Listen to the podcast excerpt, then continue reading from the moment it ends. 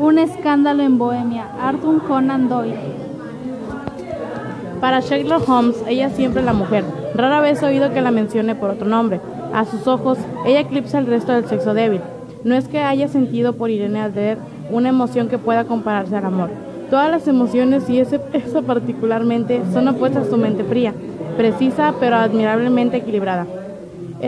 Puedo, asegurarlo, la máquina de observación y razonamiento más perfecta que el mundo ha visto, pero como amante, como enamorado, Sherlock Holmes había estado en una posición completamente falsa.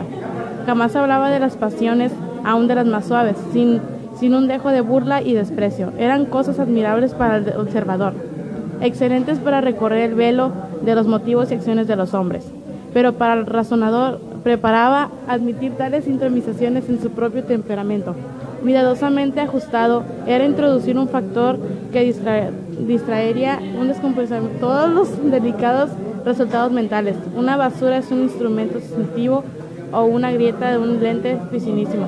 No habría sido más per perjudicial que una emoción intensa en una naturaleza como la suya.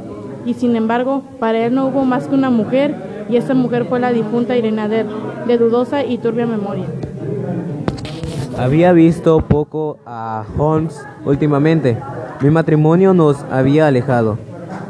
Mi propia felicidad y los intereses domésticos que surgen alrededor del, del, hombre que se encuentra por primera vez convertido en amo y señor de su casa eran suficientes para absorber toda mi atención, mientras que Holmes, que odiaba cualquier forma de sociedad con toda su alma de bohemio, permaneció en nuestras habitaciones de Baker's Stair, sumergido entre sus viejos libros y alternando de semana en semana entre la cocaína con la ambición, la somnolencia de la droga con la feroz energía de su propia naturaleza inquieta.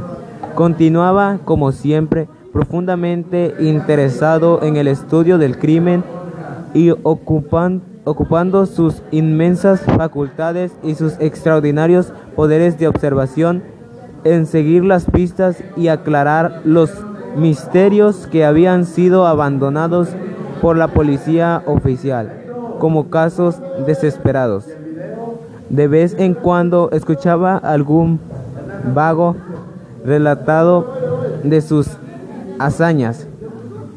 Su intervención en el caso del asesinato Tepov en Odessa, su solución en la singular tragedia de los hermanos Atkinson y en Trinco, Trincomale y finalmente en la misión que había realizado con tanto éxito para la familia reinante de Holanda. Sin embargo, más allá de estas muestras de actividad que me concretaba a compartir con todos los lectores de la prensa diaria, sabía que muy poco de mi sabía muy poco de mi antiguo amigo y compañero.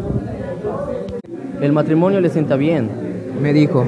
Creo, Watson, que ha aumentado unas siete libras y media desde que nos vemos. Siete, le contesté yo. Debí haber pensado un poco más antes de decir eso, y veo que está ejerciendo de nuevo. No me había dicho que intentaba dedicarse a su profesión.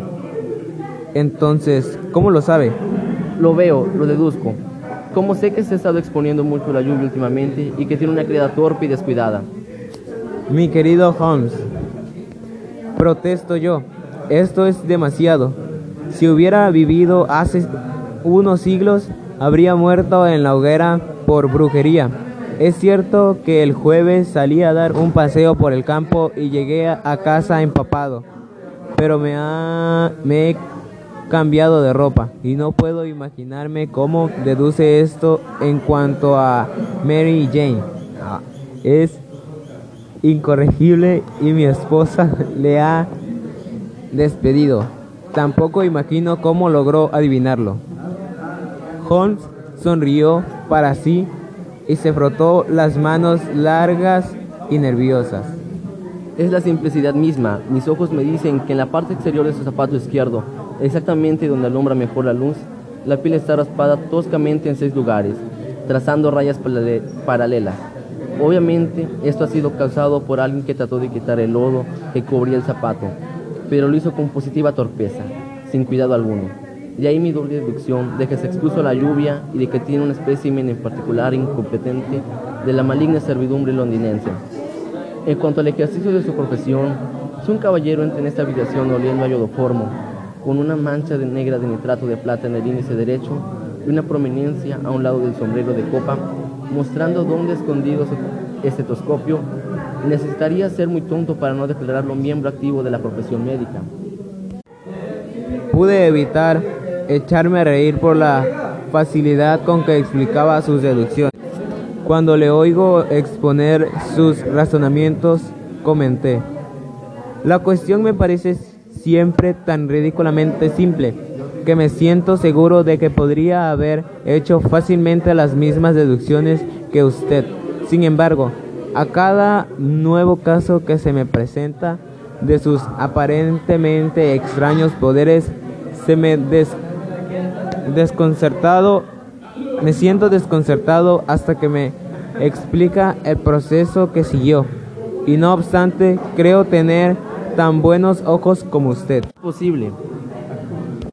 Contestó encendiendo un cigarro y dejándose caer en un sillón. Usted ve pero no observa. La distinción es perfectamente clara. Por ejemplo, usted ha visto con frecuencia la escalera que conduce del vestíbulo a esta habitación. Ciertamente. ¿Cuántas veces?